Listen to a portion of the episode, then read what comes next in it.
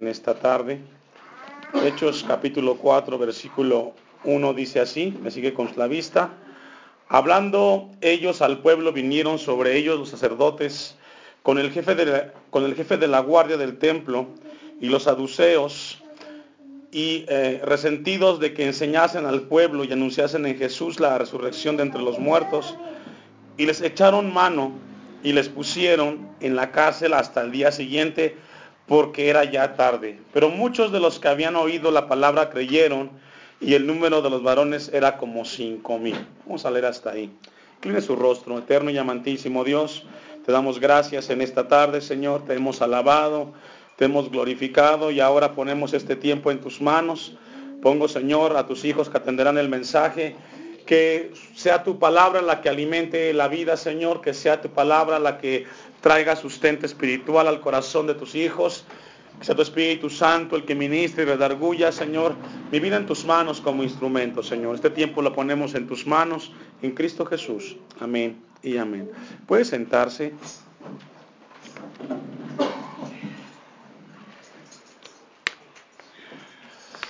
¿Cómo manejar la persecución, hermanos? Esa es la parte que nos toca en esta tarde. Continuamos con el libro de los Hechos. ¿Cómo manejar la, persecución? Yo no sé, los que aquí estamos, que nos tocó crecer o nacer y crecer en un hogar cristiano, pues nos tocó vivir experiencias en las escuelas, en lo particular, nos tocó desde la primaria el ser marginado por ser cristiano. Y cada uno yo creo que tiene su experiencia de rechazo. Esto no es algo nuevo en la vida del cristiano. Vamos a ver con la ayuda de Dios cómo la persecución se dio en aquel tiempo en la iglesia primitiva y cómo esa persecución nos deja enseñanzas a nosotros para permanecer firme en el Señor y no apartarnos. Yo, sé que aquí también hay jóvenes y en las escuelas, pues ellos son expuestos al rechazo por sus compañeros porque no son afines en cuanto a la fe de la iglesia tradicional. Eh, y siempre son golpeados porque son marginados, son rechazados. Déjeme decirle a cada joven que está aquí que Dios está con ustedes y que Dios no los ha dejado y que Dios no los va a dejar y que aunque por algún momento nos sintamos rechazados, dice el Salmos que aunque nuestro padre y nuestra madre nos dejare, aún con todo eso, Jehová nos recogerá. Entonces, Dios quiere darle una palabra a esos jóvenes que quizás se sienten en algún momento, Señor, soy el único aquí que te, que te busca y todos me rechazan. Hoy Dios quiere mostrarnos algo a nosotros con esta porción de la palabra. Les decía que la persecución fue algo que sucedió en aquel momento en la iglesia y que nos deja principios. Leyendo un poco de historia, hermanos, encontramos que hubieron persecuciones para los hermanos de aquel entonces y que fueron alrededor de 10 persecuciones fuertes. La primera persecución que sucede para con los cristianos fue bajo el dominio de Nerón, el emperador romano. Esa fue la primera persecución. Y leyendo un poco, hermanos, déjenme, déjenme darle unos datos de cómo sufrieron los cristianos de aquel entonces. Nerón vivió en el año 67 después de Cristo y fue la primera persecución de 10 que tuvieron la iglesia primitiva. Eh, leyendo un poco, dice que Nerón eh, hacía con los cristianos tantas torturas como el exponerlos eh, en, los, en el circo romano y que pelearan con los leones. Estos cristianos tuvieron que muchas veces eh, padecer por Cristo. Pasaron persecuciones muy fuertes. Encontré datos como que se los echaban a los perros para que se los comieran. Eh, a muchos cristianos les quitaban la piel para vestir a los animales. Y ellos sufrieron persecución, pero nunca negaron su fe. Nunca dijeron, voy a dejar de ser cristiano. Jesús prometió estar conmigo todos los días hasta el fin del mundo. Ellos tenían muy presentes esa porción que dice la Biblia, en el mundo tendréis aflicciones. ¿Pero qué? Pero confiar. Y una aflicción puede ser la persecución, el rechazo por quién eres, por cómo te comportas.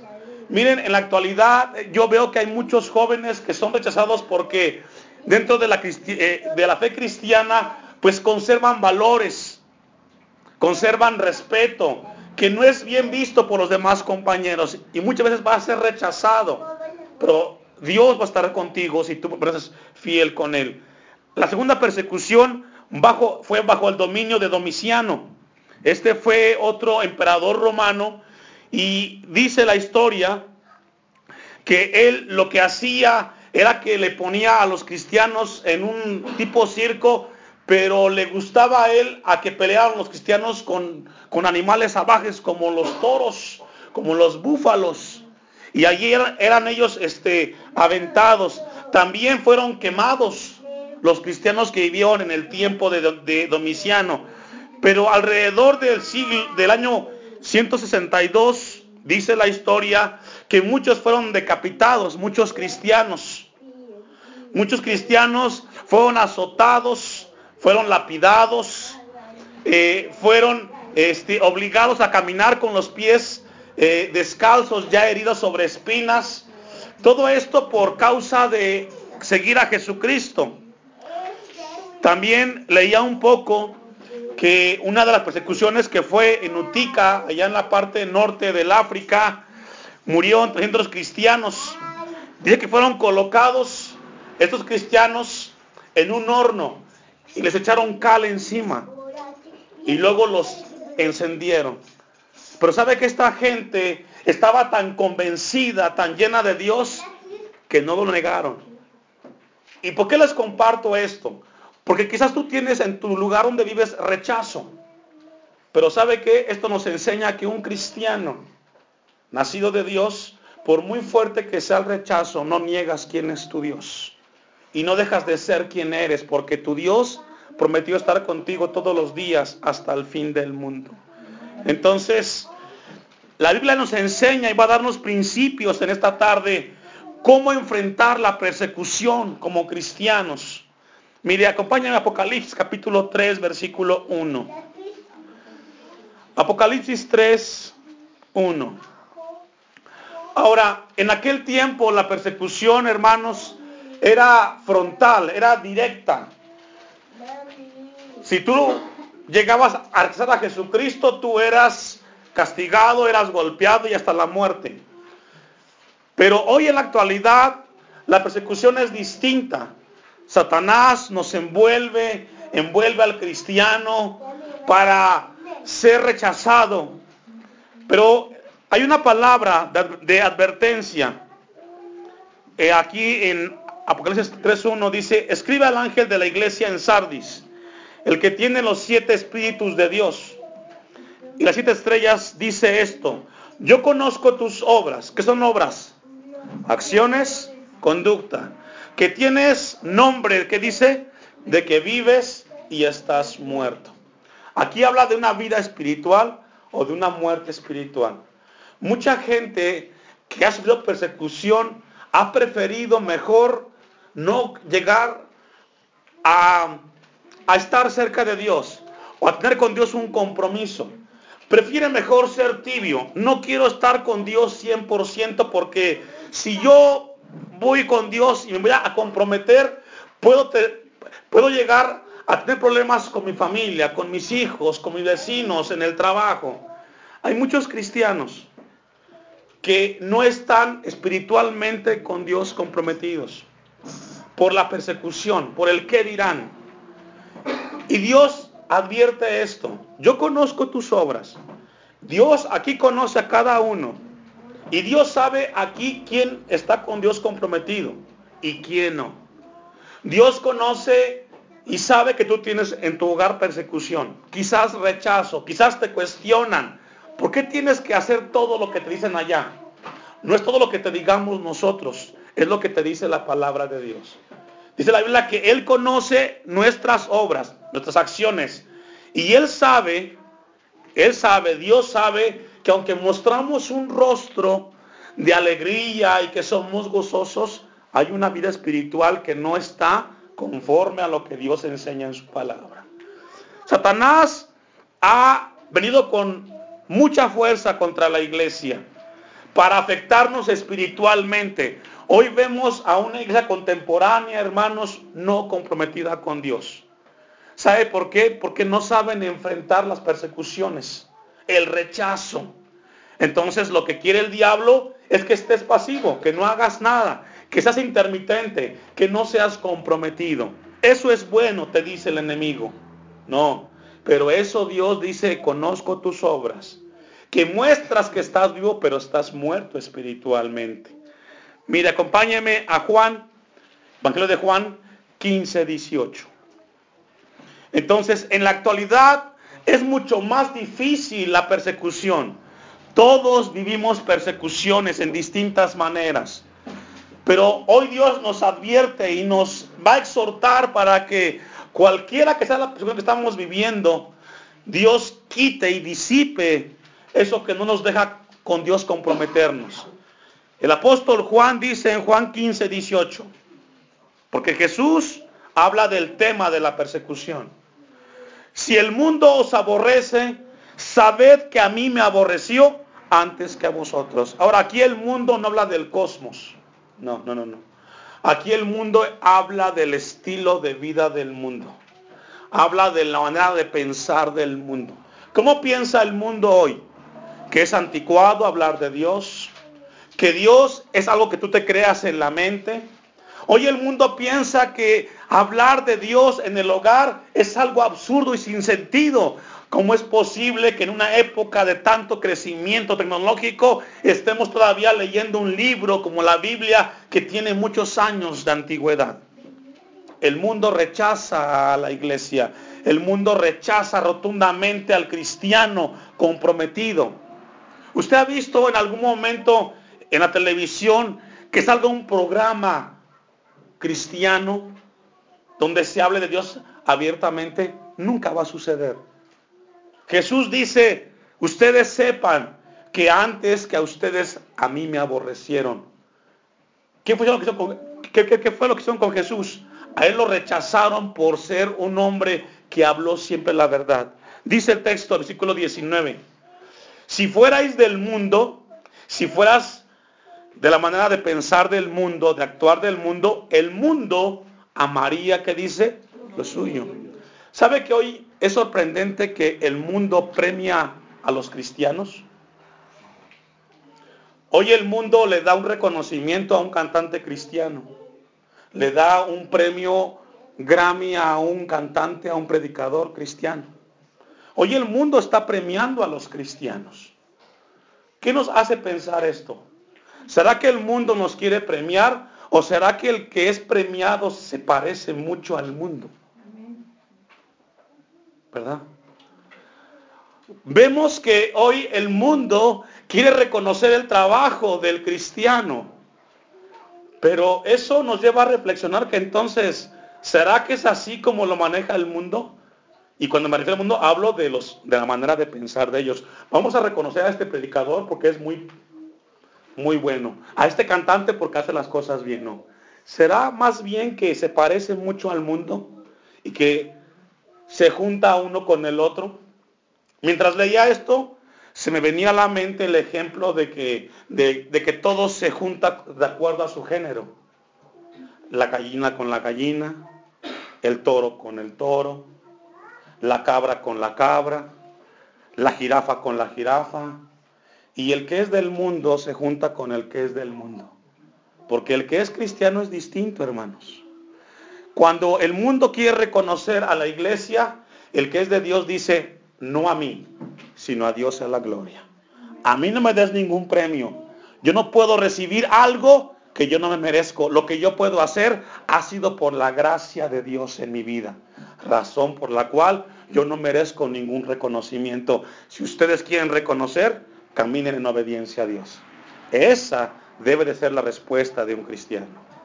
No recibir aplausos, porque la gloria de quién es? De Dios. Dice el versículo 19, pero porque no sois del mundo, aquí le está hablando a nosotros, a los cristianos. Pero porque no sois del mundo, antes yo os elegí del mundo. Es decir, ¿de dónde nos sacó Cristo Jesús? De la manera de pensar como piensa el mundo, de la manera de pensar de que los domingos es para jugar fútbol, tomar, ir con los compadres, emborracharte, irte a los antros. De ahí nos sacó Dios de esa manera de pensar. De ahí nos sacó. Ahí estábamos nosotros. Dice el texto, por eso el mundo, ¿qué dice ahí hermanos?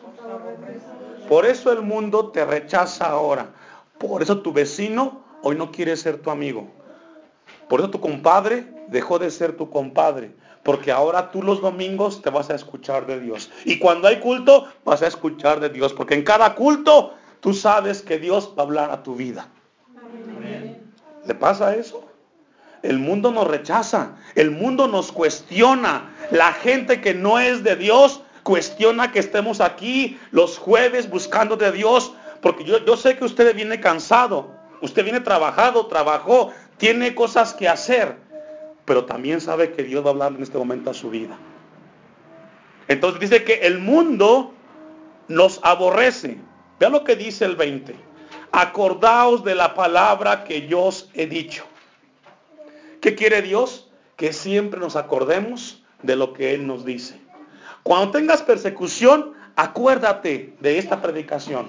Cuando tengas persecución, acuérdate de este momento. Dice el texto, el siervo no es mayor que su Señor. Si a mí me han perseguido, obviamente también a vosotros, ¿qué dice? Esto lo sabía la iglesia del libro de los hechos. Si persiguieron al maestro, tenían que perseguir a los discípulos. Ahora, si usted y yo somos hijos de Dios, tampoco nos exime que no seamos perseguidos. Vamos a ser cuestionados por el mundo. Vamos a ser cuestionados hasta por la familia misma. Es que ¿por qué tú vas todo el tiempo a escuchar ahí en ese lugar, solamente en ese lugar? No, no. Si a Jesús, que fue el Señor, el Hijo de Dios, lo persiguieron, también a nosotros, hermanos. Si han guardado mi palabra, también que dice, guardarán la vuestra. ¿Ustedes vieron que Jesús, cuando fue perseguido, él, ser, él rehusó ser hijo de Dios? No, él hasta el final se mantuvo. De igual manera el cristiano, por muy grande que sea la persecución, somos perseguidos porque no pensamos como el mundo. Por ejemplo, los jóvenes. Ellos deben de saber que para poder llegar a una relación sexual tiene que ser dentro del matrimonio, no antes y no después. Eso lo enseña la Biblia. Que el hombre sea marido de una sola mujer y la mujer de un solo hombre. Eso no le gusta al mundo. El mundo quiere prosmiscuidad. El hombre quiere fornicación. El hombre quiere adulterio. Cuando encontramos matrimonios que se guardan el uno para, el otro como manda la palabra, el mundo lo rechaza. Por eso nos cuestiona. Por eso somos aborrecidos por el mundo. Mire lo que escribe 2 Timoteo 3:12, el apóstol este, Pablo le escribe a Timoteo. Vamos a ver lo que el apóstol Pablo le dice a Timoteo a su hijo, ¿Sabe que hay una, hay una frase que escribía mientras estábamos con esta parte de la predicación? ¿Qué pasa cuando un cristiano se enamora de la manera de pensar del mundo, hermanos? ¿Qué sucede? Esto, primero, es arrastrado hacia allá. Y esto le parece ridículo y pérdida de tiempo. Entonces, Ahora tenemos un tiempo difícil. Tenga cuidado cuando el mundo quiera atraerlo. El apóstol Pablo le dice en el 12, y también todos los que quieren venir, y también todos los que quieren vivir, ¿qué dice? Piadosamente en Cristo Jesús, ¿qué va a pasar? Vamos a explicar este versículo. Todos los que quieran vivir bajo el temor de Dios, bajo la solemnidad de Dios. Todos los que quieran caminar de acuerdo a la palabra de Dios, ¿qué va a pasarles? Van a tener que persecución. Van a padecer, van a sufrir, van a pagar un precio. Por eso vas a pagar un precio cuando tú quieras defender lo que Dios te ha enseñado. Dice el versículo 13, mas los malos hombres y los engañadores irán de qué? De mal en peor. Usted puede ver el mundo ¿Que ha mejorado? No, el mundo no ha mejorado, va de mal en peor. Hay más violencia, hay más diserción en los matrimonios, hay más separación, eh, hay más divorcios, los hijos abandonan los hogares. El mundo va de mal en peor. ¿Por qué? Porque el mundo va pensando fuera de Dios. Dice el texto, engañando y siendo que dice. La televisión te dice, esta es la manera para conducir tu hogar y se engaña uno con el otro. Usted puede encontrar en la gente de la farándula matrimonios estables, son muy difíciles. Ven o podemos ver que la gente de la farándula lo único que enseñan son sus problemas. Se separan, se casan, se divorcian, se casan, tienen hijos de uno, hijos de otro, hijos de otro. Y se siguen engañando pensando que esa es la manera correcta de vivir una vida en familia. Dice el texto que se siguen engañando. El 14, pero persiste tú, le dice Pablo a Timoteo, persiste tú en lo que has que dice. Ahora Dios te dice a ti, mi hermano, a ti joven, a ti jovencita, persiste tú en lo que has aprendido. ¿Alguien se recuerda lo que es sabiduría? Aplicar el conocimiento a la vida cotidiana. Aplícalo. Aplica lo que Dios te, te, te habla en cada predicación. Persiste tú en lo que has aprendido y te persuadiste sabiendo de quién has aprendido y que desde la niñez has sabido las sagradas escrituras, las cuales te pueden hacer que dice sabio para la salvación por la fe que es en Cristo Jesús. Si usted vive el tipo de vida que Dios quiere que viva, usted, hermanos, podrá caminar en este mundo caminando siempre seguro en Cristo Jesús. Vamos a leer, vamos a ir a Hechos. Era una pequeña introducción. Vamos a ir a Hechos, capítulo 4.